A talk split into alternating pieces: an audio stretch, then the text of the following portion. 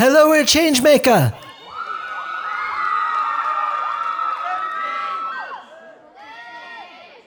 Wie geht es euch heute Abend?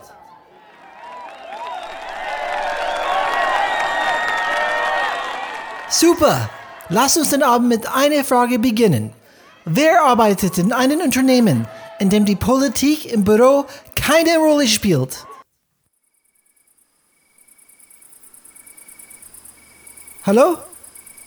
Ist da draußen jemand?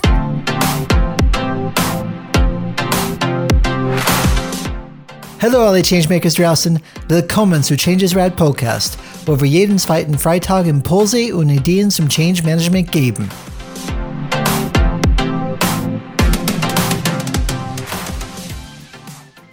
Was kommt euch in den Sinn, wenn ihr diese Worte hört? Politik am Arbeitsplatz. Wenn ich diese Worte höre, möchte ich in die entgegengesetzte Richtung laufen. Aber ist Büropolitik wirklich so schlimm? Und müssen wir uns wirklich mit ihr auseinandersetzen? Bleibt dran und finde es heraus. Viel Spaß dabei. Warum haben wir so lange gebraucht, um über eines der häufigsten Probleme zu sprechen, mit denen wir am Arbeitsplatz konfrontiert sind? Etwas, das unserer Meinung nach effektive Geschäfte lähmen und die Motivation zunichte machen kann. Vielleicht lag es daran, dass es ein Thema ist, das Alex und ich am Arbeitsplatz automatisch ausblenden oder mindestens probieren auszublenden oder auf Abstand halten. Aber Alex und ich haben uns immer öfter mit dieses Thema beschäftigt und es ist an der Zeit, dass wir darüber sprechen. Alex, ich begrüße dich und freue mich darauf, mit dir über Büropolitik zu diskutieren und unseren Changemaker Tipps zu geben. Wie geht's dir? Hi, hi, hi, hi. okay, das, wird, das ist so eine Folge. Gehört auch dazu. Ich danke erstmal allen, dass ihr alle eingeschaltet habt. Und ich verspreche euch, wenn ihr dran bleibt, werdet ihr nicht nur Tipps und Impulse bekommen, sondern vielleicht auch eure Einstellung gegenüber Politik verändern. Vor allem der internen. Und was ich auch gleich sagen möchte, ich bin froh, dass wir jetzt über dieses Thema diskutieren, da ich das, sagen wir mal, Glück, wenn man auch mal Glück mit Anführungszeichen sagen kann, das Glück habe, jetzt immer mehr in das Thema Politik einzutauchen in der internen Politik, da meine Position sich gerade in diese Richtung entwickelt. Bedeutet, ich darf bei den Großen am Tisch sitzen. Und hey. dann bisschen mitdiskutieren. Ja, ja. Fühlt sich auch so an. Aber ja, deswegen ist mir noch immer umso wichtiger für mich das Verständnis und die, äh, was für Politik, warum Politik notwendig ist. Und es geht bei mir immer um das Thema, wie wirksam bin ich innerhalb einer Organisation. Mhm. Und da gehört es, ist es ein Teil meines Werkzeuges. Das habe ich am Anfang meiner Karriere als Fachkraft vor allem nicht verstanden. Und desto länger ich jetzt in diesem Spiel dabei bin, desto mehr, sagen wir so, verstehe ich dieses Spiel. Aber ich bin noch immer ein Amateur. Ja, und ähm, das finde ich ist irgendwie typisch. Mir, ging es genauso, Alex, dass man am Anfang des Karrieres, man, man weiß nicht unbedingt ähm, erstmal, was überhaupt passiert warum gewisse Sachen entschieden werden oder gewisse Taktiken genutzt werden. Ähm, man wird immer hoffentlich klüger mit der Zeit. Und bevor wir über Politik sprechen, besonders im Rahmen unseres Geschäftslebens oder in die Wirtschaft, ähm, möchten wir erstmal mit einer Definition beginnen, damit wir wissen, wor worüber wir heute sprechen. Als erstes, natürlich habe ich einfach Google gefragt, ähm, was die sagen zu dem Thema Politik. Hast du als Amerikaner gerade echt gesagt, Google? Sagt man das nicht so? Okay, als, als, als erstes habe ich natürlich Google befragt, was die oder wie die das Thema Politik definieren würden. Und das erste, was kam, war folgende Definition, was ich glaube sehr treffend ist. Die definieren, mindestens eine die Definitionen von Politik ist Methode, Art und Weise, bestimmte eigene Vorstellungen gegen anderen Interessen durchzusetzen. Und wie gesagt, ich glaube, das trifft ganz genau, worüber wir heute sprechen. Oder Alex? Ich würde es noch ein bisschen größer fassen, weil hier geht es ja um das Thema Durchsetzen, also Aktivverb. Aber unter Politik im Businessumfeld versteht man einfach die Art und Weise, wie Entscheidungen in den Unternehmen getroffen werden, wie Macht, Einfluss und Ressourcen innerhalb des Unternehmens verteilt werden. Und Politik im Geschäftsumfeld kann sehr frustrierend sein. Da glaube ich, können wir zwar ein bisschen was erzählen, aber ich glaube, das hat schon jeder diese Erfahrung, diesen Haken gemacht. Und ähm, ich habe ein Zitat gefunden von der Managerin Marion Hosen. Sie ist 69 Jahre alt, eine amerikanische Geschäftsfrau oder Managerin, würde man sagen, und war schon bereits elfmal an verschiedenen Unternehmen an der Spitze. Und sie hat erzählt zum Thema Politik im Geschäftsumfeld. Politik im Geschäftsumfeld kann manchmal frustrierend sein, aber es ist wichtig, dass wir uns daran erinnern, dass es letztlich darum geht, Ergebnisse zu erzielen und unsere Ziele zu erreichen. Und ich finde, das fasst das schön zusammen, weil es einerseits dein Zitat, also deine Definition mitnimmt, weil das Thema durchsetzen, aber auch mein Thema mitnimmt. Also wie werden, dass Entscheidungen in einem Unternehmen getroffen werden. Mhm. Ja, und ich glaube, im Endeffekt, wenn wir überlegen, Alex, warum ist Politik überhaupt so verbreitet? Und ich glaube, wir sollten erstmal ein paar Sachen klarstellen. Politik ist auf jeden Fall ein Teil des Geschäftslebens und es sieht so aus, als würde sie bleiben. Und meiner Meinung nach ist die Politik ein Nebeneffekt der Art und Weise, wie wir unsere Geschäftssysteme aufgebaut sind oder aufgebaut haben. Ähm, die Geschäftswelt, zumindest die, in der ich gearbeitet habe, eher im Bereich Mittelstand, ist wie eine wettbewerbsorientierte Sportliga aufgebaut. Es ist für mich wie ein Wettbewerb ähm, aufgebaut. Es gibt begrenzte Ressourcen, um die wir alle kämpfen. Dazu gehören nicht nur die Budgets, die wir brauchen, um unsere einzelnen Projekte voranzubringen, sondern auch die positive Aufmerksamkeit, die wir suchen, um unsere Karriere voranzutreiben und aufzusteigen. Die Ressourcen sind nicht unbegrenzt und deshalb haben die Menschen Techniken, Systeme, Methoden und Kommunikationswege entwickelt, die sie in die Lage versetzen, das zu bekommen, was sie zu brauchen glauben. Eine Ich zuerst Mentalität. Um, Im Allgemeinen können wir nicht sagen, dass daran etwas falsch ist. Es ist das Spiel, das wir spielen. Und wenn man zum Beispiel ganz klar bei uns im Umfeld, wo wir unterwegs sind, oder auch waren, war immer ein Thema IT-Ressourcen. Und in jedem Unternehmen, das ich glaube bis jetzt gesehen habe oder gehört habe, sind IT-Ressourcen sehr begrenzt. Und aufgrund jetzt der ganzen, nennen wir es mal das böse Wort Digitalisierung, schreit fast jetzt jeder Bereich danach. Und man kann sich dann vorstellen, wie schaffe ich das, dass mein Thema sich dadurch auch äh, die Aufmerksamkeit bekommt und ich mein Projekt umsetzen kann. Und wie schon, du schon gesagt hast, es entsteht halt wirklich dieses Thema Politik entsteht einfach unterschiedliche Interessen, unterschiedliche Be Ziele der Beteiligten innerhalb eines Unternehmens. Manager können zum Beispiel sagen, ich brauche jetzt diese IT-Leute, damit ich das und das schaffe während der andere Manager, der für einen anderen Bereich verantwortlich, genau die gleichen IT-Leute für sein Projekt braucht. Bei uns Mitarbeitern und Mitarbeitern geht es vielleicht um Anerkennung, Karrierechancen oder einfach nur darauf, nicht gefeuert zu werden. Und so versuchen halt verschiedene Akteure und verschiedene Abteilungen, Manager, Mitarbeiter Einfluss, Einfluss zu nehmen, wie am Ende die Entscheidung getroffen wird.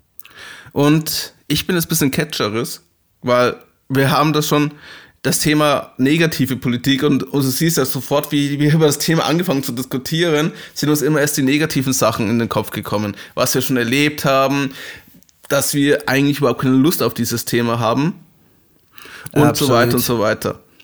Aber Politik im Businessumfeld hat positive als auch negative Auswirkungen.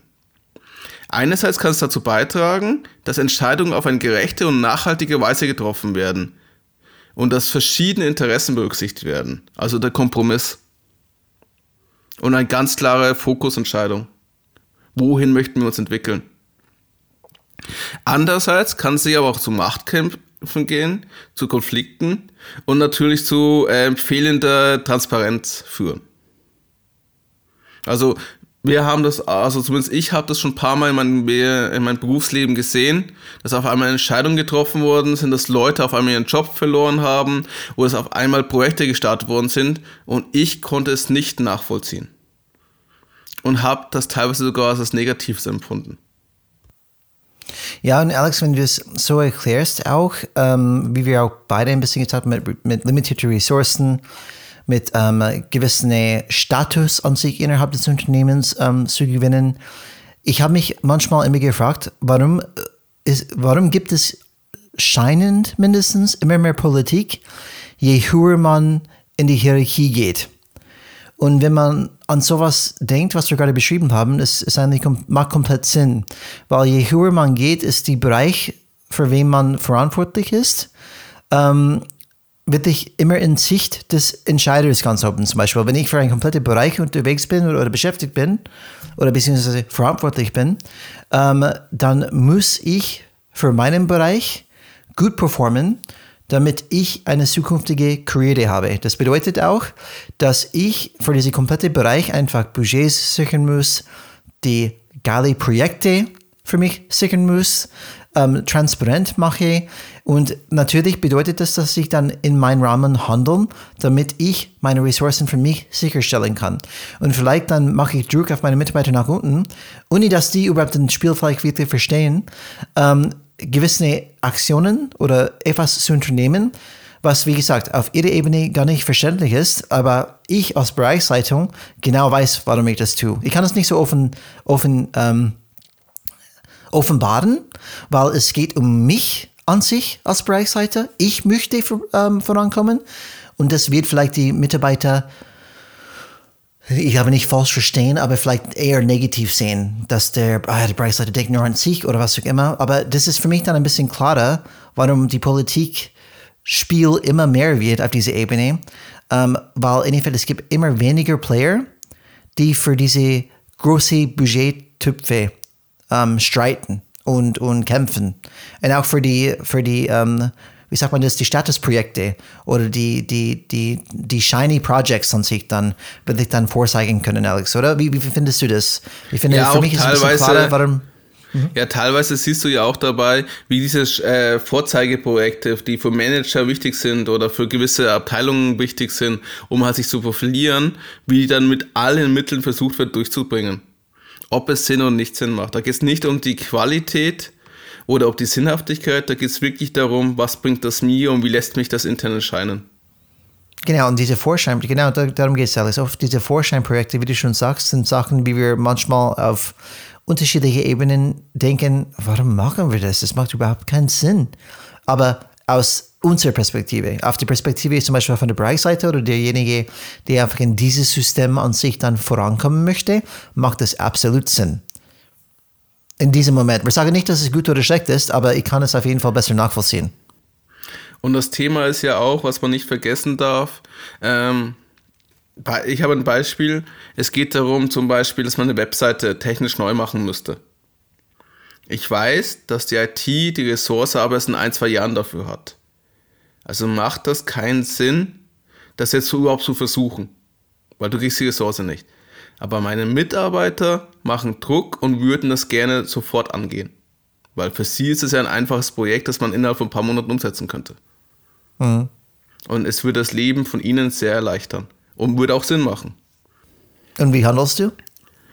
Ähm, indem ich mich auf das fokussiere und versuche mit meinen Mitarbeitern daran zu arbeiten, was wir jetzt schon ändern können, in Vorbereitung auf den Wechsel dann. Mhm. Was natürlich auch die Mitarbeiter frustriert und natürlich versuche ich transparent zu kommunizieren. Aber es befriedigt ihre Antwort und ihre Forderungen natürlich nicht. Und verstehen die nicht, dass die andere eine Voraussetzung ist? Es, ich würde nicht sagen, sie verstehen es nicht. Es ist für sie eher nur frustrierend, weil das Problem schon länger bekannt war. Und mhm. man erst jetzt anfängt, eigentlich bewusst sich damit umzugehen. Also wir reden von einem Thema, das schon seit fünf Jahren auf der Agenda steht. Das heißt, in der Vergangenheit schlechte Politik getrieben, weil das Thema immer noch in Warteposition ist. Das heißt, man hat sich nicht durchsetzen können in der Vergangenheit, dass dieses Thema sofort umgesetzt wird. Genau. Und man hat auch nicht die Wichtigkeit äußern können. Da geht es da geht's um, da geht's um das große Ganze. Und mhm. hier ist zum Beispiel, dass das Thema Internet online in Unternehmen noch nicht die Wichtigkeit hatte. Damit Aber dann sehen wir, Alex, ein genaues Beispiel, warum Politik absolut notwendig ist, wenn man gewisse Themen einfach voranbringen möchte. Definitiv. Du hast, glaube ich, ein positives Beispiel sogar, wir haben gerade von negativ, in Effekt, ich habe auf jeden Fall ein großes Gepäck von negativen Gefühlen dabei. Wenn ich Politik höre, ich glaube, dir geht es dann ähnlich. Aber du hast, glaube ich, ein positives Beispiel heute gebracht für, für Politik. Genau, also für mich ist es zu sagen, ich glaube, das ist die wichtigste Aussage im gesamten Podcast. Politik ist Teil des, Werkzeug, des Werkzeuges eines Changemakers, um halt eine gewisse Wirksamkeit zu erreichen. Es ist nicht mhm. positiv, es ist nicht negativ, es ist ein Tool. Und es gehört zum, äh, dein, zu, das, es gehört zum notwendigen Werkzeugkasten, den man braucht dafür. Um eine Transformation, Wandel zu schaffen. Und ich habe, ich werde es ein Wort sagen, einen Namen nennen, eine Firma, wo ich glaube, nicht viele was Positives damit verbinden. Microsoft. Weil was viele nicht so ganz mitbekommen haben, außer die vielleicht ein paar Manager-Magazine lesen oder ähm, sich ein bisschen im Internet schlau gemacht haben oder auch ein bisschen so News in diese Richtung kriegen, Microsoft in den letzten Jahren einen deutlichen Wandel gemacht. Auch wenn es das Thema, wie soll ich sagen, auch wenn wir eher das im negativen Sinn mit Microsoft 365 kämpfen und teilweise deren Probleme mitbekommen, von den technischen, als User, muss man aber sagen, Microsoft ist eine große Firma. Microsoft ist noch, war damals noch sehr stark von Bill Gates ge äh, ähm, geprägt. Er hat damals eine Kultur des Wettbewerbs und Konfrontation ähm, gepflegt. Das heißt, es kam sehr oft zu internen Machtkämpfen und Gates war bekannt dafür, diese Machtkämpfe zu fördern, um sicherzustellen, das war seine Ansicht, deswegen hat er es gemacht. Dass die besten Ideen und besten Produkte im Unternehmen an die Spitze kommen. Also Survival of the Fittest. Das war sein Manager. Interessant, Alex. Ja, das ist ähnlich, wie ich das beschrieben habe, wie ich das erlebe bis jetzt, dass das Unternehmen, das System ist wie eine Sportliga aufgebaut. Teams konkurrieren gegeneinander. Pro, ja, und ich glaube, es war schon wichtig wahrscheinlich für Bill Gates, mindestens in seinem Gedankengang, ich, ich nehme es so an, dass er geht davon aus, dass die Leute die Regeln folgen, wenn die gegeneinander spielen. Genau wie jede Sportmannschaft oder jede ähm, Tournee oder, oder Liga gehört. Ob das wirklich so vorkommt, weiß ich nicht immer. Aber ja, ich kann, ich kann diese Art und Weise diese Art und Weise zu denken und auch dann vielleicht diese Wettbewerb zu fordern, wirklich gut verstehen, weil viele Firmen, die ich kenne, sind immer noch so unterwegs. Kann ich nur bestätigen.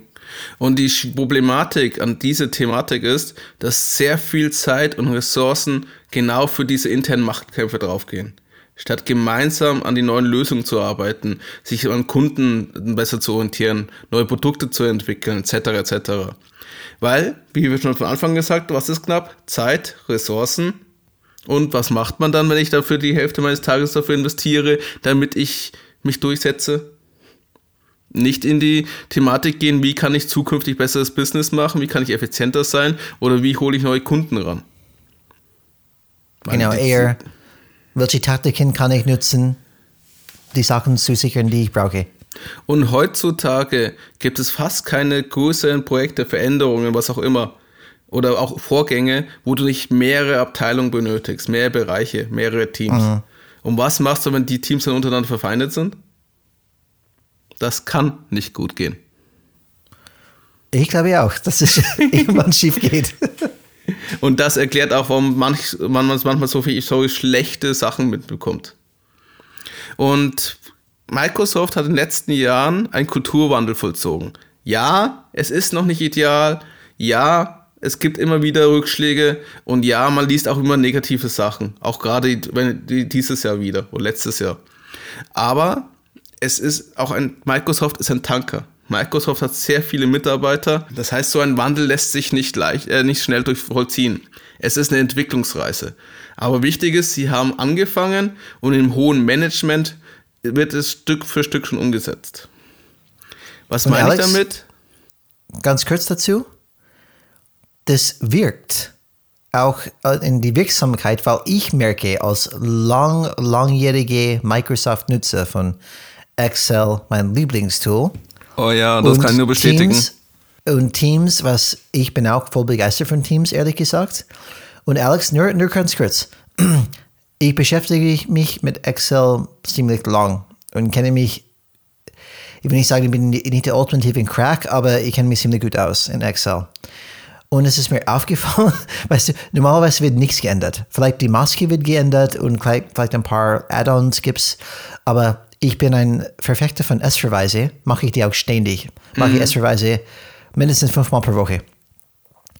Und es ist mir aufgefallen, und ein Problem mit dem S-Verweis ist, ist, dass wenn du auf eine andere Tabelle verweist, dass du immer die Spalten zählen musst, zum Beispiel. Das ist 1, 2, 3, 4, welche Daten will ich haben? Und mittlerweile sagt, wenn du die über, die, über diese Zellen scrollst, hoverst, sagt es dir an sich dann, welche Nummer das ist. Jetzt. Dass du nicht mehr einfach zählen musst wie ein Depp, Spalte 1 wie 60 oder keine Ahnung. Er sagt, hey, da ist eine Verbesserung. es hat seit Ewigkeit da habe ich keine wirkliche Neuheit gesehen, die wirklich meine Arbeit verbessert hat. Das wollte ich nur nebenbei sagen, Alex. Ich merke schon Veränderungen. Ob es direkt damit zu tun hat, was du gerade erklärst, weiß ich nicht. Aber ich bin auf jeden Fall Fan von Microsoft weiterhin. Und natürlich von Excel sowieso. Ja. Und Go. Oh Mann. Ja, aber ich hoffe, das ist eine positive Auswirkung, weil der CEO, der damals neu angefangen, Satya Nadella, hat auch indische Wurzeln, ähm, hat praktisch eine neue Kulturwandel vollzogen, der auf Zusammenarbeit, Offenheit und Integration ausrichtet. Also genau das Gegenteil von internen Machtkämpfen. Und diese, ja, diesen Wettbewerbsgedanken, Konfrontationsgedanken. Und ähm, er hat praktisch sich aktiv dafür eingesetzt, dass diese Zusammenarbeit gefördert wird, dass eine Kultur geschaffen wird des Miteinanders, dass man gemeinsam an Lösungen arbeitet und voneinander lernt. Und hat damit praktisch das Thema Wettbewerb durch Zusammenarbeit ersetzt. Das war sein Ziel. Dann hat er auch noch zusätzlich noch weiter was eingeführt, was auch noch wahnsinnig ist, weil er dachte, auch, er wollte nicht, weil du kannst dir vorstellen, wenn du Machtkampf hast und Konfrontation und Wettbewerb, dann hast du keine Zeit, dich über neue Sachen zu beschäftigen. Oder auch Angst, Fehler zu machen und deine Flanke, deine Flanke freizulassen. Wie du mal so schön sagt im Business. Und er hat dann dementsprechend versucht, äh, hat ein Programm, äh, ein neues Programm gestartet für Mitarbeiter. Das heißt One Week. Und diese, in, in dieser Zeit können Mitarbeiter an eigenen Projekten arbeiten und präsentieren, die nach ihrem Meinung das Potenzial haben, das Unternehmen voranzubringen. In diesem Art des Programms. Also es geht wirklich um dieses Thema Experimentieren und Lernen.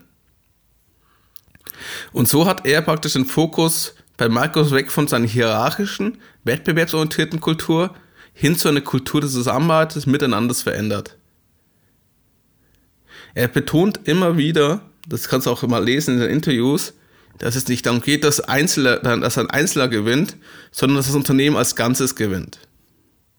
Und da muss man mal vorstellen, wir reden dann wirklich von einer Förderung von Offenheit, Vertrauen, wo, wo, wo vorher eher Misstrauen war und ich zuerst.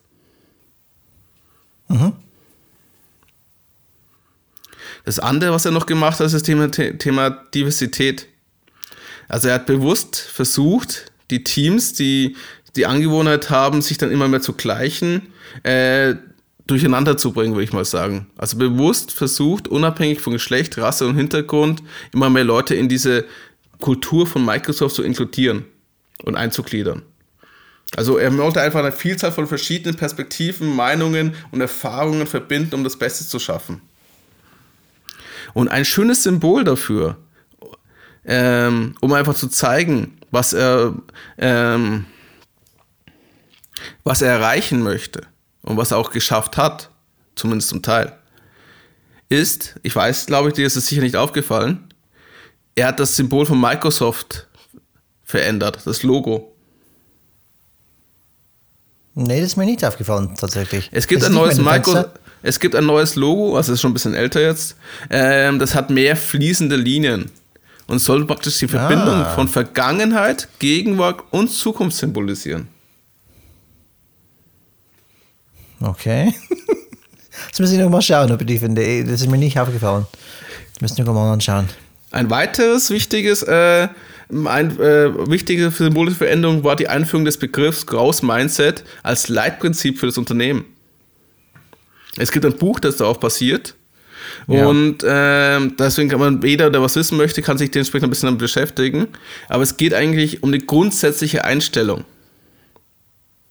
Und zwar, wenn man, der Begriff kommt aus der Psychologie und besagt, dass man seine Fähigkeiten, Talente durch harte Arbeit und Anstrengung verbessern kann. Das heißt, du kannst immer lernen und dich immer verbessern. Du kannst immer wachsen. Und du kannst auch aus Fehlern lernen. Das ist ganz wichtig. So, ihr fragt euch jetzt, warum habe ich euch jetzt all das erzählt? Er ist jetzt seit 2000, also Nathalia, Nathalia ist seit 2014 zum CEO. Aber was hat das eigentlich mit Politik zu tun? Also warum möchte, habe ich jetzt Microsoft als Politik, positives Beispiel für interne Politik äh, genannt? Ganz einfach. Man muss bedenken, Microsoft hat eine schwere Zeit vor sich. Hatte, vor, hatte eine schwere Zeit. Es gab Schwierigkeiten, Unternehmen, äh, sich anhand an die veränderten Technologien und Kundenbedürfnisse auszurichten. Und Nadella war entschlossen, dass er das Unternehmen und die Kultur verändern möchte, damit er dementsprechend für die Zukunft äh, optimal aufgestellt sind. Also es ging praktisch eine interne digitale Transformation voranzutreiben. Und er hat dementsprechend eine Vision und eine Strategie entwickelt und kommuniziert. Und er hat erkannt, dass es nicht um eine technische Veränderung, auch eine Kulturänderung. Wie ich so gesagt habe, es geht um das Thema Zusammenarbeit, Vertrauen, Offenheit neue Ideen einbringen, Risiken eingehen. Und was hier ganz wichtig ist, ähm, was, ich sage ja nochmal, warum ist es so wichtig, dass Nadella Polit interne Politik dafür genutzt hat, um seine Vision durchzusetzen? Muss bedenken, er war am Anfang, bevor 2014 der CEO geworden ist, ein unbekannter Kandidat für den CEO-Posten. Und er musste sich ja gegen andere interne und externe Kandidaten durchsetzen. Und um dies zu erreichen, nutzte er seine politischen Fähigkeiten wie Netzwerken, Lobbyarbeit und strategische Allianzen. Er hat praktisch daran gearbeitet, die Unterstützung von wichtigen Personen im Unternehmen zu gewinnen und alliierte sich mit einflussreichen Vorständen und Investoren, um auch seinen eigenen Einfluss erst zu erhöhen. Und er hatte, was andere nicht hatten, also seine Wettbewerber, also seine Konkurrenten für den Posten, eine klare Vision für das Unternehmen und kommunizierte dies schon erfolgreich, um das Vertrauen der Aktionäre Mitarbeiter für sich zu gewinnen. Also er hatte so eine Story. So wie Obama mit Yes We Can. Muss man sich so vorstellen. Er nutzte praktisch seine politischen Fähigkeiten, um seine interne Position zu stärken und sich letztlich als den besten Kandidaten für den CEO-Posten zu präsentieren. Fassen wir nochmal zusammen. Was hat, das, was hat Nadella gemacht? Er hat praktisch die Unterstützung und Legitimation für seine Ideen und Projekte gewonnen. Er hat wichtige Beziehungen zu Stakeholder aufgebaut und er hat eine klare Vision und Strategie kommuniziert. Das sind drei Techniken für Politik. Und die Frage, was ihr euch stellen solltet, was wäre passiert, hätte er es äh, versuch, ohne Politik versucht, nach dem Motto, ich bin der beste Mitarbeiter, ich habe tolle Projekte, ich gucke mal, was meine Abteilung schafft. Also hätte sich nur auf das fachliche Thema fokussiert. Er wäre wahrscheinlich nie ein relevanter Kandidat für den CEO-Posten geworden und hätte nicht die Transformation geschafft, oder zumindest angestoßen, die jetzt gerade wir erleben. Mhm. Ja, Alex, ich finde auch, ähm, ist es nicht derjenige auch, der, weil, weil das nächste Punkt, wo wir an sich uns bewegen, ist Richtung, okay, ja, Politik kann positiv sein, aber wann wird es so ein Problem? Da kommen wir gleich dazu. Ähm, aber war die Satya Nadella auch nicht derjenige, die ähm, das Buch Nonviolent Communication weitergegeben hat an seine genau. Execs? Das heißt, nicht. Das ist, man, man, du merkst dann wirklich, er schreibt nicht, nicht mehr nur eine Dem Demokratisierung von Ideen, das sagen wir diese One-Week-Prinzip, dass alle die Möglichkeit haben, einfach dann ihre Ideen zu präsentieren auf höchster Ebene, ähm, was die Unternehmen weiterbringen kann. Das heißt, da kann die mehr einfach dann ähm, aus diese starren Hierarchien und vielleicht dann Wettbewerbs krasse Teams rausbrechen. Aber er sagt auch, wir müssen auch uns ändern, wie wir uns sehen und kommunizieren. Und zum Beispiel dieses Buch Nonviolent Communication geht wahrscheinlich genau das Gegenteil, so wie es damals war bei Microsoft. Ähm, man merkt, dass sie wirklich dann Punkte setzt, auch das Kultur zu ändern, das wirklich das Mindset zu ändern. Wie Growth Mindset, das kombiniert mit Nonviolent Communication, das kombiniert mit, wir brechen einfach diese, durch diese starre Hierarchien, äh, merkt man ganz klar, okay, was man da macht. Interessant. Wichtig ist also praktisch für die Zuhörerinnen und Zuhörer, was Weines gemeint hat, es geht um das Buch Gewaltfreie Kommunikation. Der deutsche Begriff. Und äh, es zeigt einfach, wie man miteinander redet, ohne, wie sagt man, manipulativ zu sein, beleidigend, angreifend. Wo man versucht, wirklich auf Konsens zu gehen und auf Augenhöhe zu sprechen.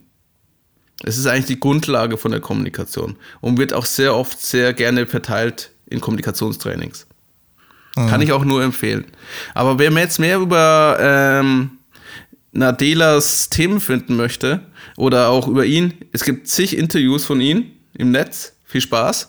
Und er hat auch ein eigenes Buch rausgebracht. Das heißt Hit Refresh. Und das, da, da erzählt er auch seine Vision. Man sieht, er war schon sehr strategisch unterwegs. Absolut. Jemand, der definitiv Politik erfolgreich genutzt hat und sicher erstmal sich zu positionieren für diese Position und weiterhin Politik nutzt, einfach dann die Veränderung voranzutreiben, die anscheinend, mindestens erstmal von der Außenperspektive, scheinen Microsoft auf jeden Fall etwas gut zu tun, ähm, aktuell. Man muss halt immer noch bedenken, Microsoft ist ein Tanker und deswegen wird es immer wieder noch negative Vorfälle geben. Und ja. Microsoft ist auch von der Arbeitskultur noch sehr amerikanisch, was aus unserer europäischen Perspektive nicht immer toll ist. Ich sage ich, ich sag nur, wie viele Leute jetzt wieder ihren Job verloren haben. In sehr kurzer ja, Zeit. Genau. Ähm, aber dann kommen wir jetzt zu das Thema, Alex. Okay, Politik haben wir erstmal definiert, haben sogar eine positive Beispiel rausgesucht, wie, wie das auch persönlich genutzt werden kann, ähm, eine gewisse Position zu kommen. Wenn er das nicht getrieben hätte, hätte gar nicht keine Chance gehabt, in diese Position zu kommen. Ähm, und Alex und ich haben an sich kein Problem damit, mit anderen unbegrenzten Ressourcen, Aufmerksamkeit und Budget zu konkurrieren. Aber wir haben ein Problem damit, wenn die Taktiken und Techniken das Vertrauen untergraben. Das Problem mit der modernen Politik am Arbeitsplatz ist, äh, nochmal. Das Problem mit der modernen Politik am Arbeitsplatz ist, dass sie oft auf eine Art und Weise betrieben wird, die das Vertrauen untergräbt. Die Leute erzählen dir was, um dich auf ihre Seite zu ziehen, und im nächsten Moment tun sie das Gegenteil, was das Vertrauen natürlich völlig zerstört. Es kann sogar zu persönlichen, verbalen Angriffen kommen, die darauf, die darauf abzielen, den Empfänger dieser Angriffe zu verunsichern und seine Fassung zu verlieren. Ich habe diese Art, ich habe diese Art und Weise von, von Verhalten wirklich leider schon oft erlebt und alles, was es bewirkt, ist ein Umfeld, in dem niemand mehr dem anderen vertraut. In einem solchen Umfeld wird die Vorbereitung auf ein Meeting zu einem Spielplan, um dich zu schützen und sicherzustellen, dass du keine Angriffsfläche hast.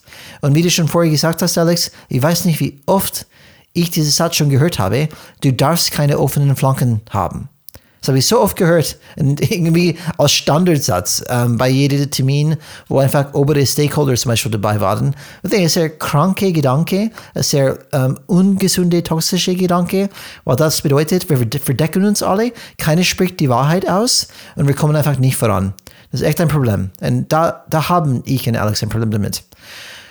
Und wenn es sowas gibt, dadurch bleiben die Leute natürlich verschlossen und vermeiden es, irgendetwas zu erwähnen, das ihnen zum Nachteil gereichen könnte.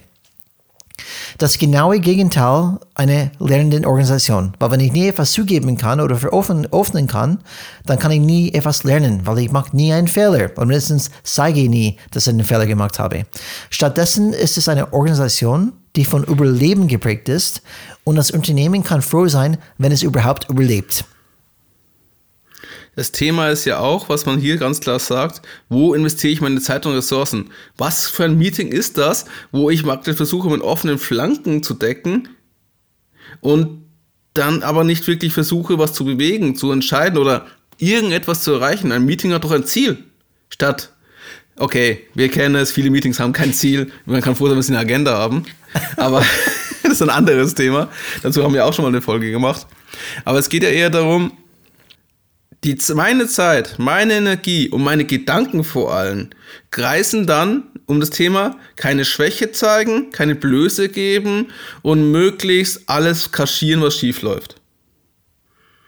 Die Folge ist, alle anderen machen das Gleiche, versuchen natürlich es auszunutzen, wenn man eine Schwäche sieht. Und oben ist dann alles, sagen wir so, sehr toxisch.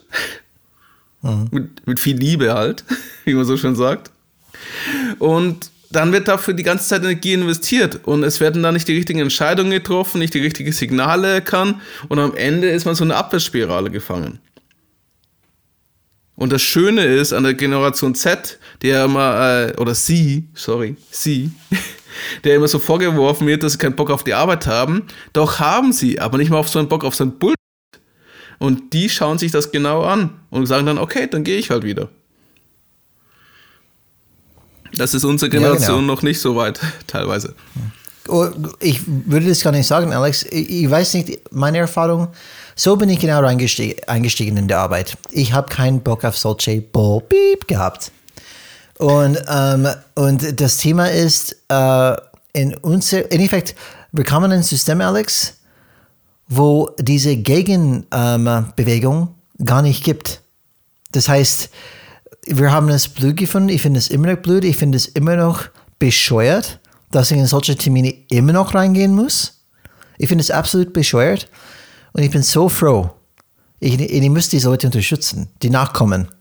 Wenn die überhaupt keinen Bock drauf haben und einfach dagegen einfach dann, dann. Du merkst man schon, dass in manchen Termine, die, werden die laut oder äh, werden die immer verbaler und sagst, dass die das trauen. Sie sagen, ich finde es immer gut, weil wir müssen wirklich weg von solchen einfach dann ähm, Meetings sein, wo wir wirklich die offene Flanken decken und so weiter, weil das bringt keine was. Außer, wie du schon gesagt hast, wir decken uns, wir schützen uns. Kein Mensch, besonders oben, findet heraus, was überhaupt los ist. Und es läuft einfach weiter schlecht. Ähm, jede fordert Offenheit. Allerdings, das ist ein bisschen Walk-the-Talk-Thema. Wenn Offenheit kommt und sofort einfach angegriffen wird, ja, die Menschen sind auch nicht blöd die haben auch Eigeninteresse, das heißt das Überleben, und dementsprechend werden ihre eigene Politik treiben, einfach dann überleben zu können. Das ist eigentlich nicht kompliziert. Und du nimmst auch die Motivation der Leute raus, neue Sachen vorzuschlagen oder was auszuprobieren. Absolut. Oder auch dafür zu kämpfen. Killt Motivation, hundertprozentig. Und das, was ich mir immer öfters gedacht habe, warum tu, lass du dir das gerade gefallen? weil ich ein Paycheck brauche. weil ich mein Gehalt brauche und einen Job brauche. Sagen wir so, solche Sachen motivieren manchmal dann das Verhalten und die Bereitschaft, sich doch einen neuen Job zu suchen und zu wechseln. Ist auch eine Option. Aber wie wir kennengelernt haben, Alex, Politik gibt es überall. Und äh, das Gras ist meistens grüner auf der anderen Seite des Ufers, bis man drüben ist. Dann kann es auch mal brauner sein. Aber ja. Aber es ist, muss ja jeder sein. Was ich jetzt noch mit, also man sieht einfach, dass so ein toxisches Umfeld sehr belastend sein kann. Und für uns alle, glaube ich, immer eine große Herausforderung darstellt. Außer du bist irgendwie so eine Person, die genau sowas mag und braucht. Und äh, ich möchte dir liebe Zuhörer und Zuhörerinnen, an, äh, ein paar Anzeichen geben, dass du ein das Umfeld auch für dich erkennst, dass du sagst, okay, wenn das wirklich so krass ist, dann bist du in einem toxischen Umfeld. Also, und Alex, bevor du die Liste durchgehst, vielleicht sollte, genau, wenn du die durchgehst, sollte jede Zuhörer oder ZuhörerInnen einfach dann überlegen, okay, wie viele Punkte trifft es bei mir? Weil ich glaube, wenn es mehr als drei ist, dann sollte man vielleicht unsere Folge Love It, Change It, Leave It anhören. Oder bekam er Zombie, oder wie war das? ja, genau, genau. Das wollte ich dir mitgeben. Einfach vielleicht, dass jede Zuhörer und Zuhörerinnen einfach dann durchgeht und sagt, check, check, check. Okay, da haben wir vielleicht ein Problem. okay, Punkt 1. Konflikte, Mobbing oder Diskriminierung zwischen Kollegen oder von Vorgesetzten. Punkt 2. Konstante Negativität und Kritik. Punkt 3 unfaire Entscheidungen und Fehlen von Gerechtigkeit. Punkt 4. Mangelnde Transparenz und offene Kommunikation. Punkt 5. Unangemessener Druck und Überlastung. Wenn du jetzt sehr oft gedanklich genickt hast, dann möchte ich dir noch ein paar Impulse geben, wie du am besten damit umgehst. Für mich das Wichtigste ist, setze für dich eine eigene Grenze. Mache dir klar, was für dich akzeptabel ist und was nicht. Wenn es zum Beispiel um das Thema Diskriminierung und Mobbing konfrontiert wirst, solltest du dich wehren oder dich von dieser Situation entfernen. Wenn du selber betroffen bist. Also du musst für dich klar sein, was geht und was nicht geht. Dann baue Unterstützung für dich auf. Das heißt, suche Unterstützung und Anerkennung von Kollegen oder auch gerne Mentoren. Es gibt so Coaches. Sie können dir dabei helfen, dass du deine Fähigkeiten verbessert und dir diese negative Auswirkungen von diesem toxischen Umfeld reduzierst. Bleibe professionell. Das ist das Wichtigste und da tue ich mich selber sehr schwer. Gebe ich oft immer wieder zu. Es wird besser, aber vor allem am Anfang habe ich mich das sehr schwer getan. Behalte deine Professionalität und vermeide es, in Konflikte verwickelt zu werden, die eigentlich gar nicht notwendig sind. Setze für dich selber klare Ziele und Prioritäten und konzentriere dich auf deine Arbeit um dich von und halte dich somit unnötig von politischen Konflikten fern. Dann, was noch ganz wichtig für mich ist, entwickle deine Fähigkeiten. Also nutze die Zeit und Ressourcen, um halt auch deine Fähigkeiten zu verbessern. Weil damit entwickelst du dich weiter. Zum Beispiel kannst du auch Konfliktmanagement-Lösungen geben. Es gibt sehr viel im Internet. Und wenn du Glück hast, kriegst du auch Seminare in diese Richtung bezahlt. Und es gibt auch gute Bücher dazu. Und der Vorteil ist, wenn du dich weiterentwickelst, kannst du dich später einerseits von einem Kompetenzfeld her in eine bessere Position bringen, aber auch, um den letzten Punkt zu sagen, einfach dich besser zu bewerben. Weg von dieser toxischen Arbeitsumfeld. Deswegen mein letzter Punkt, halte Ausschau nach Alternativen. Wenn du es für dich einfach nicht mehr tragbar ist, und es kommt oft der Punkt für viele Leute in so einem toxischen Umfeld. Sollst du nach alternativen Arbeitsmöglichkeiten suchen.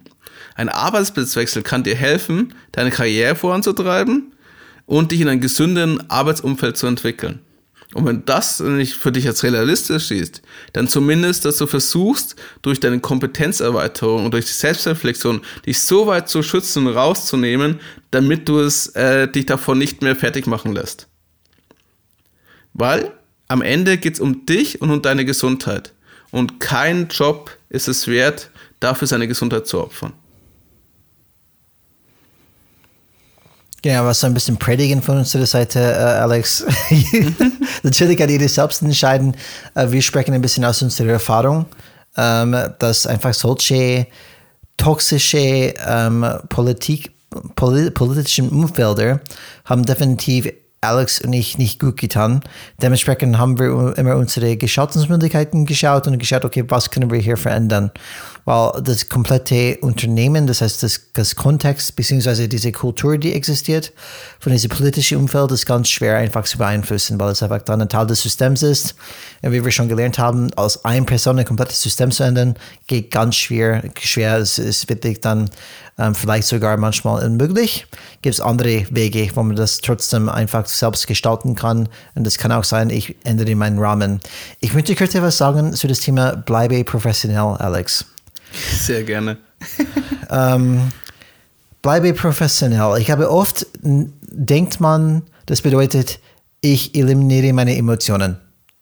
Ich habe nie Emotionen im Unternehmen. Das heißt, ich agiere wie ein Roboter, bin immer professionell.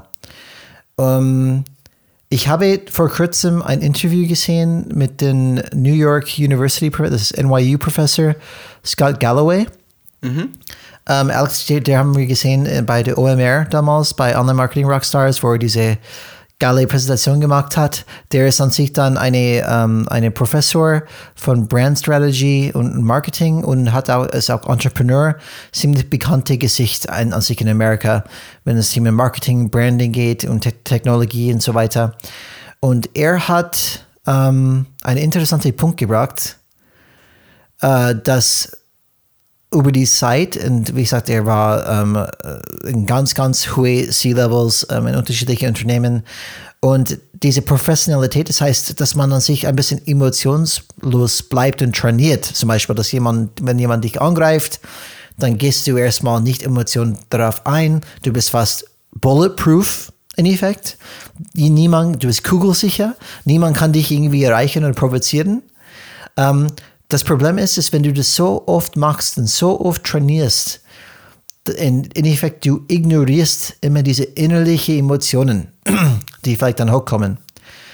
Dann, es kann sein, das war sein Punkt, du verlierst dich selbst, weil du weißt gar nicht mehr eigentlich, was dir gefällt, was dir nicht gefällt, was dir wichtig ist, was dir nicht wichtig ist, weil du ständig bei der Unterdrückung dieser Emotionen bist.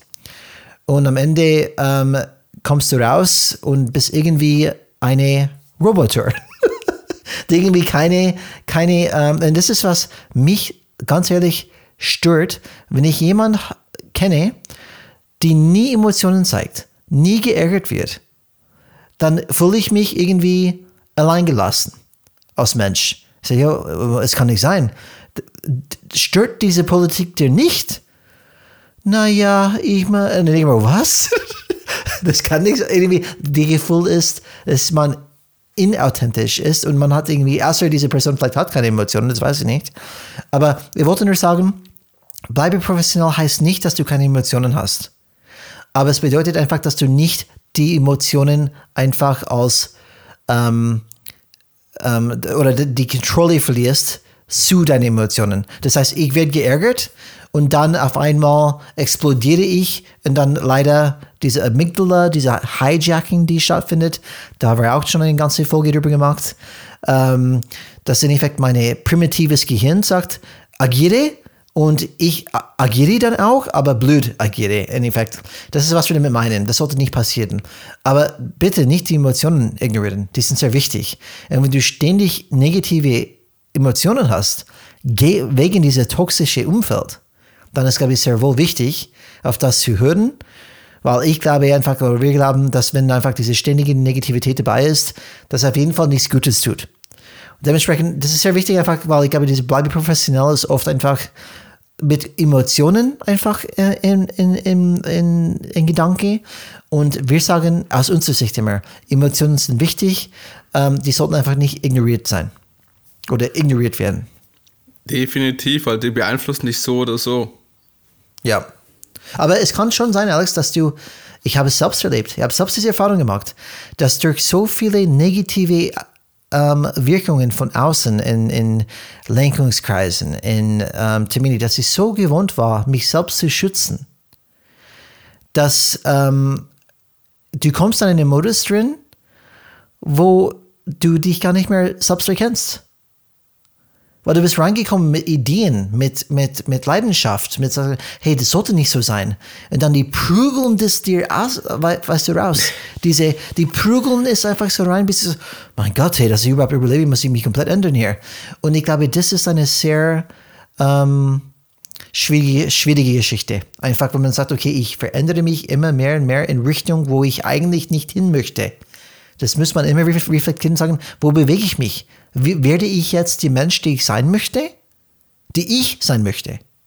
Nicht das System. Systeme sind unterschiedlich. Ich kann das System verlassen. Aber wer möchte ich sein und passe ich überhaupt in dieses Umfeld? Das, das ist, auch wichtig, wichtig diese Selbstreflexion. Ja. Dass du ständig für dich diesen Check machst. Genau, tut mir leid, ich habe es viel zu lange gesprochen, aber das wollte nur kurz, kurz erwähnen. Gut, Jetzt versuchen wir mal von diesem toxischen Thema es in wieder in positiven Richtung zu treiben. Weil wir wollen ja natürlich Change Bitte. Set in positive Richtung gehen. Bitte, weil ich bin jetzt schon, schon auf 180. so, jetzt kommen wir zu dem Umgang dann mit der Politik, die positiven Umgang mit der Politik oder wie wir einfach mit dieses Thema umgehen können. Und es gibt Dinge, die ihr beachten könnten, sollten, ähm, die vielleicht euch mit diesem Umgang äh, mit der Politik im Büro helfen können. Das erste ist zu erkennen, dass das System so aufgebaut ist, dass es Anreize für die Politik bietet und dass das einfach ein Teil des Lebens ist, ob es uns gefällt oder nicht. wie gesagt, ich, es, wäre cool, wenn vielleicht dann ähm, überall solche Satya Nadella gibt, äh, geben würde, wie bei Microsoft, wobei ich ihn nicht persönlich kenne, aber die probiert einfach eine andere Art und Weise miteinander umzugehen, diese Wettbewerbsfähigkeit oder diese Wettbewerb, Wettbewerbslandschaft in, innerhalb des Unternehmens ein bisschen ähm, entschärft. Äh, aber jetzt endlich das System ist einfach, wo wir unterwegs sind, das ist, das ist das Spiel, die wir spielen. Dementsprechend es gilt auch dazu einfach ein bisschen Akzeptanz. Es vielleicht passt nicht zu unser Ideal, aber wenn ich ständig meine Ideal mit, mit einer, mit einer ähm, Umgebung ähm, vergleiche, die einfach nicht zusammenpasst, vielleicht muss ich meine Erwartungen ein bisschen anpassen. Das ist das Erste. Das, das ist einfach Teil des Lebens, Politik. Auch das toxische Politik ist, ist oft dabei. Und das geht erstmal einfach zu erkennen, dass es einfach Teil des Lebens ist. Das ist erstmal ein Erkennen. Es ist erstmal der erste Schritt, ähm, die uns oft hilft. Und was auch wichtig ist bei dem Beispiel von Microsoft, von Adela das Beispiel zu erwähnen. Er hat es sicher nicht, also ich weiß es nicht, vielleicht hat es auch das gemacht, weil es schön, weil er den Menschen was Gutes tun möchte und weil er möchte, dass man in einem schönen Umfeld zusammenarbeitet. Er ist ja sehr lange bei Microsoft gewesen und kannte auch die alten Methoden und Arten und ist trotzdem bei Microsoft geblieben. Nein, er hat halt erkannt, dass die wertvollen Ressourcen und die wertvolle Energie, die begrenzte Energie des Unternehmens zu sehr in diese internen Konflikte, in diese internen Wettbewerb investiert wird und so das Unternehmen Anschluss verliert am Markt und auch unattraktiv wird und ineffizient wird. Und er hat sich da entschieden, ein anderes Umfeld zu schaffen, um die ganze Kraft und Stärke und das Potenzial von den Unternehmen zu bekommen, damit sie in der Zukunft weiter ihre hohe Position behalten können. Es hat nichts zu tun, ich möchte es machen, weil ich die Menschen liebe. Also es wäre positiv, wenn er so wäre. Weiß ich ja nicht. Aber er ist mhm. auch immer noch ein hoher Manager von einem DAX und äh, nicht von einem DAX, von einer Aktiengesellschaft. Daher wird er auch andere Kunden haben. Das möchte ich auch noch sagen. Das ist das Kranke von Homo economicus Gedanken eigentlich. Dass diese positive Kultur, eine positive Politik sogar Sinn machen kann. Es geht um Wirksamkeit und Effizienz. Und komischerweise ist, wenn die Menschen nicht sich beschäftigen, sich gegenseitig die Köpfe einzuschlagen, sondern gemeinsam in einem positiven Umfeld auszutauschen, das viel effektiver und viel besser fürs Unternehmen. Überraschung! Ja, Gabriel, das Kranke ist, dass es diese, dieses System noch so lange gibt, Alex. Dass diese Ideen, wie es laufen sollte, auch diese, ob es Peter Drucker ist oder wer auch immer, dass es so lang eigentlich dann gezeigt wird, welche Richtung es gehen könnte, dass die Menschen einfach ähm, ein Vertrauen untereinander bekommen, hat nichts mit dieser krasse, wirklich scharfe Wettbewerb zu tun. Und das ist ich, das Kranke, dass es immer noch so, so gibt. Ähm, aber für mich ist ein bisschen dieser Glaubenssatz, die wir alle vielleicht dann verändern müssen. So, es gibt immer zu wenig für alle. So, es gibt genug einfach für alle, aber ganz schwierig, wenn man ein System ist, wo man ständig für Budgets und Aufmerksamkeit und was auch immer dann kämpfen muss. Aber gut. Zweiter Punkt, Alex. Ähm, damit man mit, mit, mit, dieser Politik umgeht, ist probier bitte äh, in die Lage anderer Menschen zu versetzen. Um ein Verhalten zu verstehen, hilft es, wenn man versucht zu verstehen, was die andere Person antreibt. Das kann zu Verständnis führen und uns mit dieser Person näher zusammenbringen, anstatt uns auseinanderzutreiben. Es ist mal wichtig, Perspektivwechsel zu haben. Und das dritte Punkt, die ich hätte, war, ähm, es ist wichtig, dass man Beziehungen aufbaut.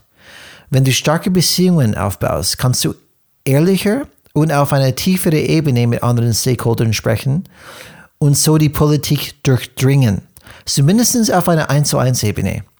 Was es dir was es dir ermöglicht, besser mit der Politik umzugehen, weil du die taktische Ebene verstehst, weil du die taktische Ebene verstehst, aber trotzdem die Wahrheit hinter den Vorhang des Business-Theaters kennst, was dich auf Boden bleibt oder wie gesagt, ich würde sagen, dass you're grounded dazu. Das heißt, wenn du das Taktik verstehst, aber trotzdem diese unausgesprochene Wahrheit mit den anderen verstehst, dann bist du irgendwie noch in die Realität unterwegs. Du kannst es nachvollziehen. Und das hilft einfach. Und wenn einige von euch jetzt denken, Beziehungen aufbauen, oh Gott, aber wie? Sollte jemand einfach anrufen, hey, gehen wir in die Kantine? Die kennen mich gar nicht, das kommt immer Blut an. Ja, nun, das muss nicht so kompliziert sein. Sprich einfach mit den Leuten. Stell ihnen Fragen und finde heraus, woran sie interessiert sind. Versuche einfach, sie als Person kennenzulernen. Das geht tiefer als eine reine Geschäftsbeziehung und wird die Schutzschilde bei der Arbeit mit ihnen entfernen. Gut. ja, das hängt aber auch immer davon ab, was für eine Art von Vorgesetzten du wahrscheinlich hast und wie die anderen Stakeholders sind. Bei manchen ist es schwer, bei manchen leichter. Aber es ist, ich würde fast sagen, es ist ein bisschen, ja, traurig, Alex, aus meiner Sicht. Um, ähm, aber vielleicht ist es dann, äh, warum das Growth Mindset so wichtig ist. Die Möglichkeit, in Effekt die sozialen Fähigkeiten von einer Person, einfach Beziehungen aufzubauen, die sind wirklich unterschiedlich. Es gibt manche Menschen, die sich wirklich schwer tun damit, Beziehungen zu schließen, ähm, mit Leuten zu sprechen, ähm, die vielleicht dann sehr von Haus aus sehr introvertiert sind, zum Beispiel. Ähm, allerdings, wir können nicht ignorieren, dass es sehr wichtig ist, diese Beziehungen aufzubauen. Und vielleicht muss jeder für sich einfach überlegen, was sind meine Stärken und für sich selbst einen Weg finden, in ihre möglichen Rahmen die Beziehungen aufzubauen. Ähm, es kann, ähm, man, ich glaube, muss jeder selbst einfach einen Weg für sich selbst finden, die im Rahmen des Möglichen bleibt, ähm, einfach Leute kennenzulernen. Weil das ist wirklich dann, tut mir leid, auch wenn wir in der Wirtschaft sind, ist immer noch ein Beziehungsthema. Oft. Ähm, und, wir reden äh, hier von Menschen. Ja, genau, wir reden immer noch von Menschen. Und das Beziehungsebene ist so wichtig, ist für mich die essentielle Ebene, die alles beeinflussen kann. Und dementsprechend ist es sehr wichtig, dass man die Fähigkeit hat, wenn man etwas beeinflussen möchte, die Beziehungsebene zu erreichen und aufzubauen. Definitiv, aber das hängt auch, also was glaube ich da vor allem hilft, ist immer in die Perspektive des anderen reinzugehen. Mhm. Also das ja. Stichwort Empathie. Du musst es nicht mögen, aber du kannst, es ist, hilft dir schon mal nachzuvollziehen. Und das hilft sicher, um halt dementsprechend auch ähm, mit den Personen sich auszutauschen. Also, fassen wir es nochmal kurz zusammen. In vielen Fällen ist es ja wichtig, wenn du ein Changemaker bist, sich zumindest mit der internen Politik des, eines Unternehmens zu beschäftigen, um halt deinen Auftrag, dein Mandat innerhalb des Unternehmens zu erfüllen. Wir möchten nicht damit sagen, beschäftige dich nur mit politischen Machtkämpfen, Konflikten, um halt deine Ergebnisse zu erreichen, sondern um halt erfolgreich zu sein und Ergebnisse erzielen, ist es auch ein Teil deines Auftrags, diese Ziele, die du hast, im Einklang mit Unternehmenszielen zu erreichen, äh, auszuführen. Und das heißt, du musst das Spiel verstehen und das Spiel spielen. Und wenn du fragst, was heißt das genau, hier nochmal einen letzten, das sind die letzten Tipps, das glaube ich für heute von meiner Seite. Tipp Nummer 39. Tipp, ich hoffe, ihr habt alle mitgeschrieben, voll nach einer Stunde jetzt, die wir die Folge schon aufnehmen. Ähm, deswegen versuche ich es auch kurz zu halten. Es, für die meisten Sachen kannst du im Internet sehr viel finden und wir werden vielleicht mal auch eine Folge zu, zu diesen Themen machen. Indefi Indi Wichtig, das Wichtigste ist, identifiziere die wichtigsten Akteure. Also finde heraus, wer welchen Einfluss auf die Entscheidung hat, und wessen Unterstützung du brauchst. Und bau, wie du Brian schon gesagt hast, ein, eine Beziehung mit denen auf. Zumindest so, dass er dich nicht negativ wahrnimmt. Dass er dich zumindest schon mal kennt, dass er weiß, wie er mit dir umgehen muss und was von dir zu erwarten hat. Und wie ihr euch gegenseitig auch helfen könnt. Dafür, als kleiner Tipp dafür, das böse Wort Stakeholder-Analyse hilft das sehr. Beispiel, ich hatte den Auftrag, ein Internet einzuführen äh, in ein Unternehmen. Und dafür musste ich erst herausfinden, wer hat Einfluss drauf, mit wem muss ich sprechen und wen, bevor ich überhaupt offiziell die, dann eine Handlungsempfehlung ausspreche, muss ich schon vorher im Boot holen, und das Ja haben. Das mit praktisch, wenn dann das Entscheidungsmeeting mit dem CEO stattfindet, ähm, ich kein Nein und keine Diskussion bekomme. Habe ich gemacht, hat mich über einen Monat Zeit gekostet und der Effekt war, dass die CEO-Thematik 15 Minuten gedauert hat. Wir haben auf eine Stunde uns eingerechnet, auf eine intensive Diskussion. Wir hatten fünf Folien für den CEO und noch 20 Folien im Hintergrund für die ganzen Argumente. 15 Minuten. Er hat drum noch zwei Leute gefragt in einem Meeting, die ich vorher schon abgeholt hatte. Und die haben ja gesagt, ist eine gute Lösung. Wir geben da recht. Haken dran. Mhm. Aber ich hatte eine Person von der IT, einen Director, vergessen. Und das musste ich dann noch nachholen. Mhm. Hätte, weil er hätte sich dann als Blockierer identifizieren können. Und hätte, ja, schön, dass du es freigegeben hast, aber guck mir mal, ob du es dann schaffst überhaupt. Mhm. Das ist so ein Thema Stakeholder-Analyse. Und so eine Stakeholder-Analyse musst du immer und immer wieder machen, um abzudaten. Und du erfährst ja auch immer noch Informationen. Es ist so ein bisschen wie eine kleine Landkarte.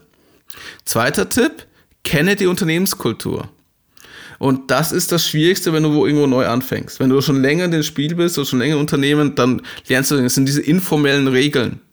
Und, jede, und jedes Unternehmen hat diese, hat eine eigene Arbeitsweise, eine einzigartige Kultur.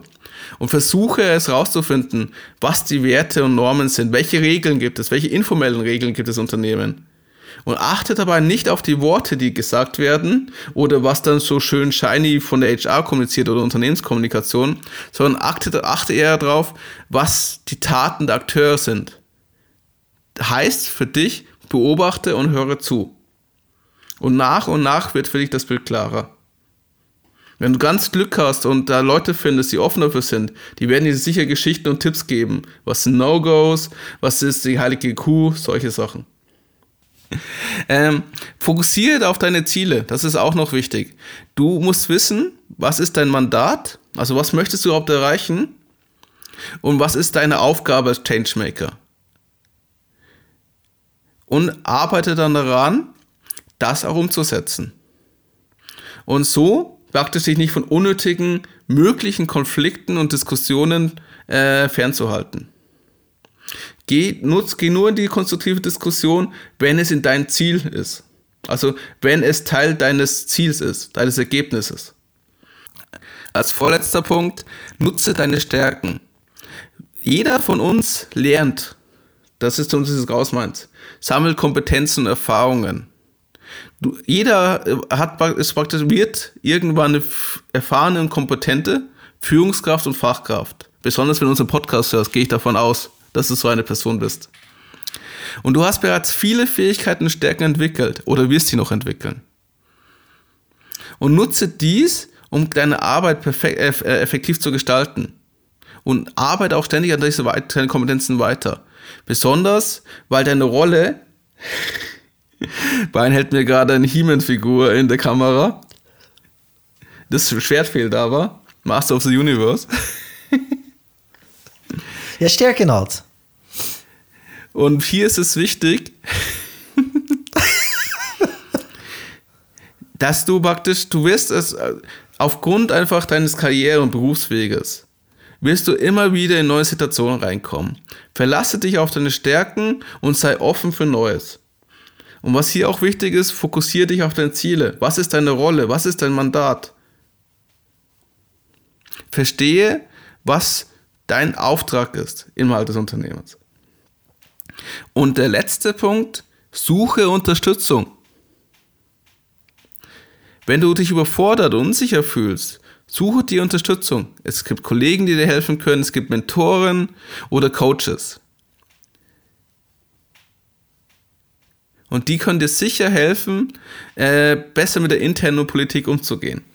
Ich habe zum Beispiel ähm, bei, von Olaf Kabinski bin ich Teil des Leadership Stars Programms, wo mich jede Woche austauschen kann mit verschiedenen Bereichsgeschäftsführern, Bereichsleiter oder Geschäftsführern und auch meine Themen mit ihnen diskutieren kann und verschiedene Impulse bekomme. Oder auch mit Olaf Kapinski selber. Ich habe Mentoren wie Brian, mit denen ich Sachen diskutieren kann. Ich habe äh, innerhalb meiner Arbeit Kollegen, mit denen ich mich austauschen kann, über Sachen sprechen. Ich habe von meinen Coaching-Ausbildungen noch zwei, drei Kontakte, die ich anrufen kann und Fragen stellen kann.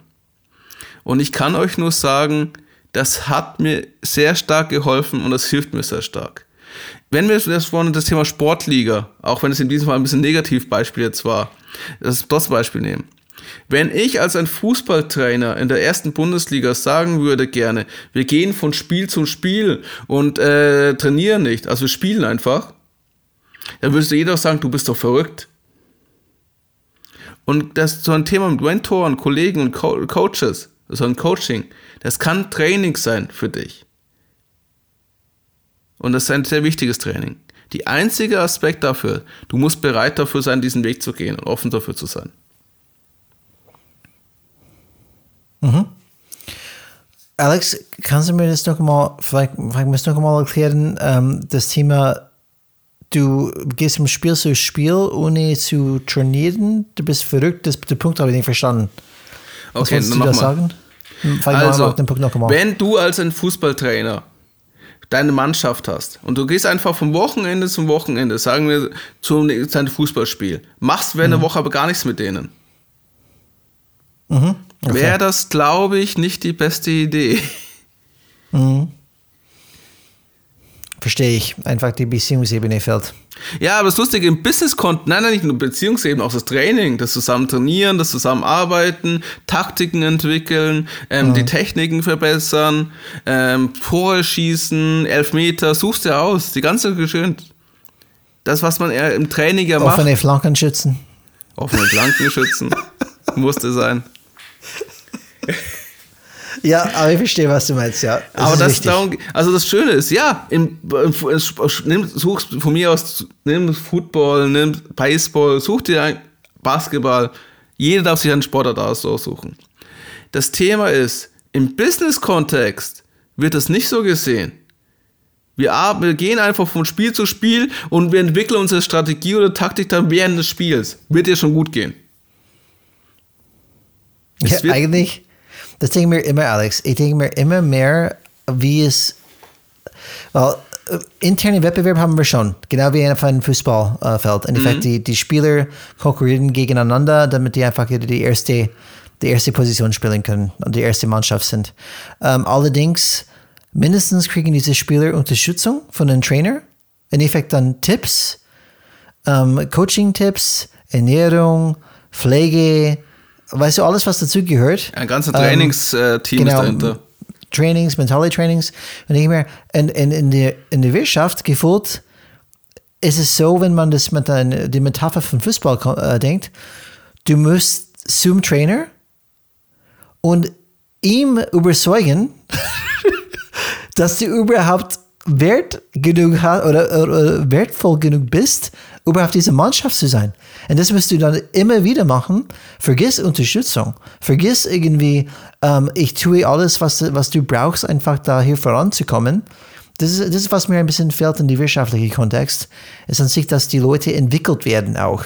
Dass die einfach mit, äh, mit, mitentwickelt werden, dass die offen sein können, dass die einfach Fehler machen sollten, ähm, damit die vorankommen. Und das ist etwas, was in Sport meiner Meinung nach viel etablierter ist und viel normaler ist als bei uns, zum Beispiel in der Wirtschaft. Aber es sollte äh, für mich eher zusammenkommen. Ähm, ja und nein. Ja, also in der Wirtschaft ist dieser Ansatz nicht so gesehen. Man sagt einfach, gut, wir machen jetzt Digitalisierung, hier ist die neue Software, viel Spaß. Vielleicht gehe ich auch noch mal eine Anleitung dazu, das war's dann aber auch. Ihr stellt euch nicht so an, es muss doch gehen. Ich erwarte, dass es sofort funktioniert. Im, äh, Im Sport ist es leider so, dass ich, wenn ich in der Top-Liga drin bin, habe ich nur bestimmte Gelegenheit, um mich zu beweisen. Mhm. Und wenn ich da versage, bin ich raus. Dann werde ich sehr schnell ersetzt. Oder aber, verkauft oder aber Alex, aber Alex, da würde ich dann denken, okay, du fängst dann als, Sach als Sacharbeiter an und von Sacharbeiter bis zum C-Level hast du enorme Training und Entwicklung bekommen. Ob du es schaffst, in den C-Level zu performen am Ende, nach dieser ganzen Training und Unterstützung. Klar, das ist eine Frage der Leistung. Kann ich das bringen oder nicht? Schaffe ich das in den Kontext oder nicht? Aber mindestens entlang des Journeys hast du immer die richtige vielleicht Entwicklung bekommen, dahin zu kommen. Und das ist, was oft fällt in Effekt auf, äh, zum Beispiel, dass man überhaupt versteht, warum betreibt man Politik. Das würde die, auch die Leute, die Sachmitarbeiter oder die, die Teamleiter, das würde die so, so viel helfen, zu verstehen, warum gewisse Sachen passieren. Einfach nachzuvollziehen, was passiert hier bei mir. Aber das wird auch irgendwie alles eher geheim gehalten gefühlt. Das Thema ist ja auch ein, das, das Thema toxisches Umfeld, Interferenz ist ja, also ich habe einen Machtvorteil, ich habe einen Vorteil dir gegenüber, weil ich mehr weiß als du. Ja. Das ist auch eine, eine Sache der Macht. Diese Herrschaft. Aber, das, aber wir wollten, genau, aber wir wollten ja nicht genau zu, also wir wollten nicht, wir wollten ja nur eigentlich den Zuschauer und zuschaut. Oder? Wir wollten eigentlich unseren Zuhörerinnen und Zuhörer nur äh, die Impulse geben, wie man mit wie man mit Politik angeht. Weil natürlich, wir können sehr tief in die Diskussion auch weitergehen, noch fünf Stunden damit füllen. Die Thematik, was jetzt hier wichtig ist, was der Zuhörer und die Zuhörerinnen hier mitnehmen sollen, ist, verstehe das Spiel, spiel das Spiel, aber du entscheidest wie. Und letzte Ergänzung zu diesem Punkt, Alex ihr müsst gar nichts machen. Das heißt, wenn ihr das Spiel keinen Spaß macht und das Kosten-Nutzen für dich nicht rentiert, dann musst du gar nichts machen. Das wollen wir nur sagen. Aber wenn du Einfluss nehmen, aber wenn du Einfluss nehmen möchtest in das System, dann ist es sehr wichtig, dass man diese Tipps zu Herzen nimmt und wirklich dann vorantreibt. Und ein letzter Punkt, Alex, von unserer Seite. Manchmal ist es nicht die Politik. Das ist der große für, Punkt. Schön, dass ja, wir noch, gut, dass wir eigentlich schön war, dass wir am Negativ ändern eigentlich. Ich merke das gerade, wir haben die Folge ein bisschen schlecht aufgebaut. Normal versuchen wir immer positiv rauszukommen, aber Brian hat jetzt einen Punkt noch eingefügt.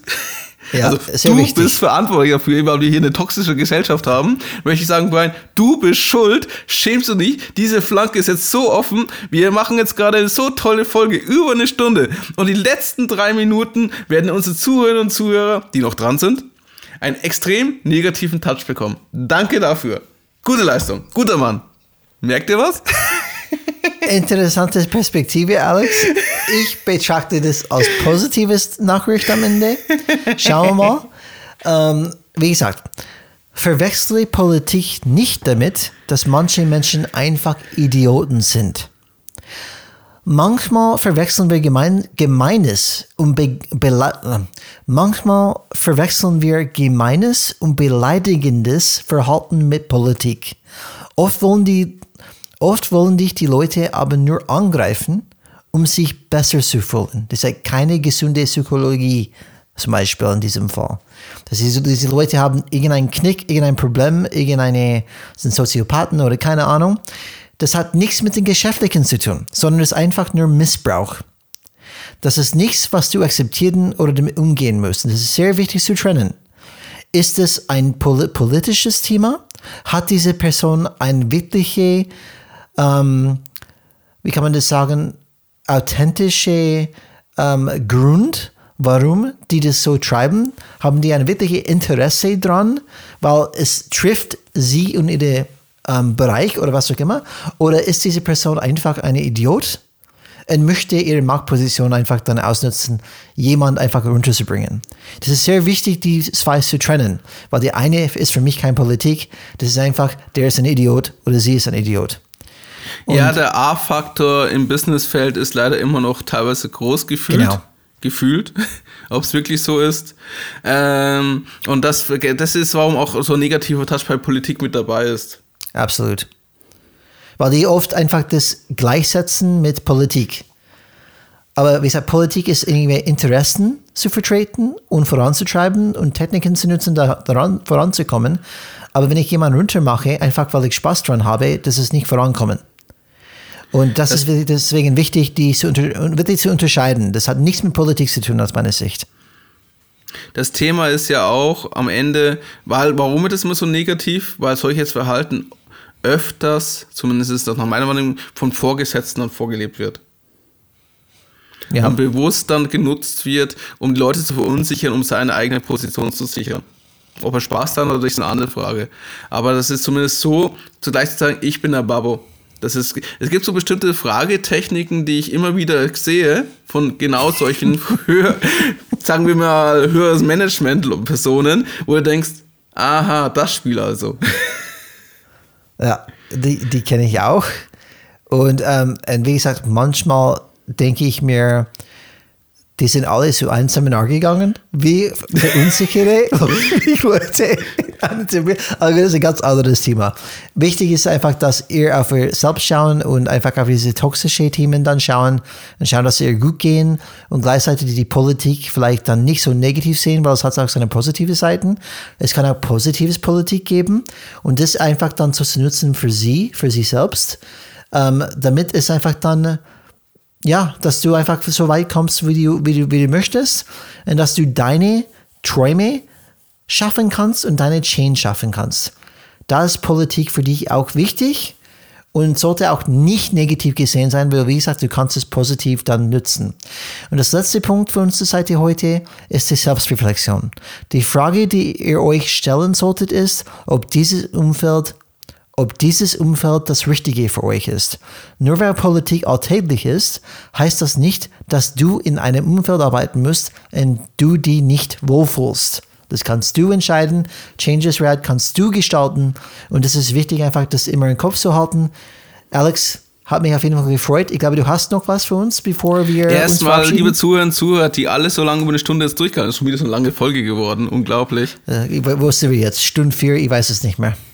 Auf jeden Fall. Ähm, wenn euch die Folge gefallen hat, wenn ihr wirklich schöne Erkenntnisperlen draus gewonnen habt, ihr helft uns sehr, wenn ihr es weitererzählt. Teilt die Folge, schickt sie an ein paar Kollegen, denen ihr gerne was Gutes tun möchtet und bewertet uns, das ist natürlich nur ein Angebot, uns positiv, gibt uns fünf Sterne bei eurer Podcast-Plattform eurer Wahl. Und ich schließe den Change is Red Folge mit einem schönen Zitat, auch wenn man über die Person diskutieren kann, positiv wie negativ, aber ich finde, das ist trotzdem weiße Worte. Die Politik ist die Kunst des Möglichen. Das hat Otto von Bismarck damals gesagt. Chains is Red, es war mir eine Ehre. Ich wünsche euch alle eine geile Zeit. Wir hören uns. Change is Red.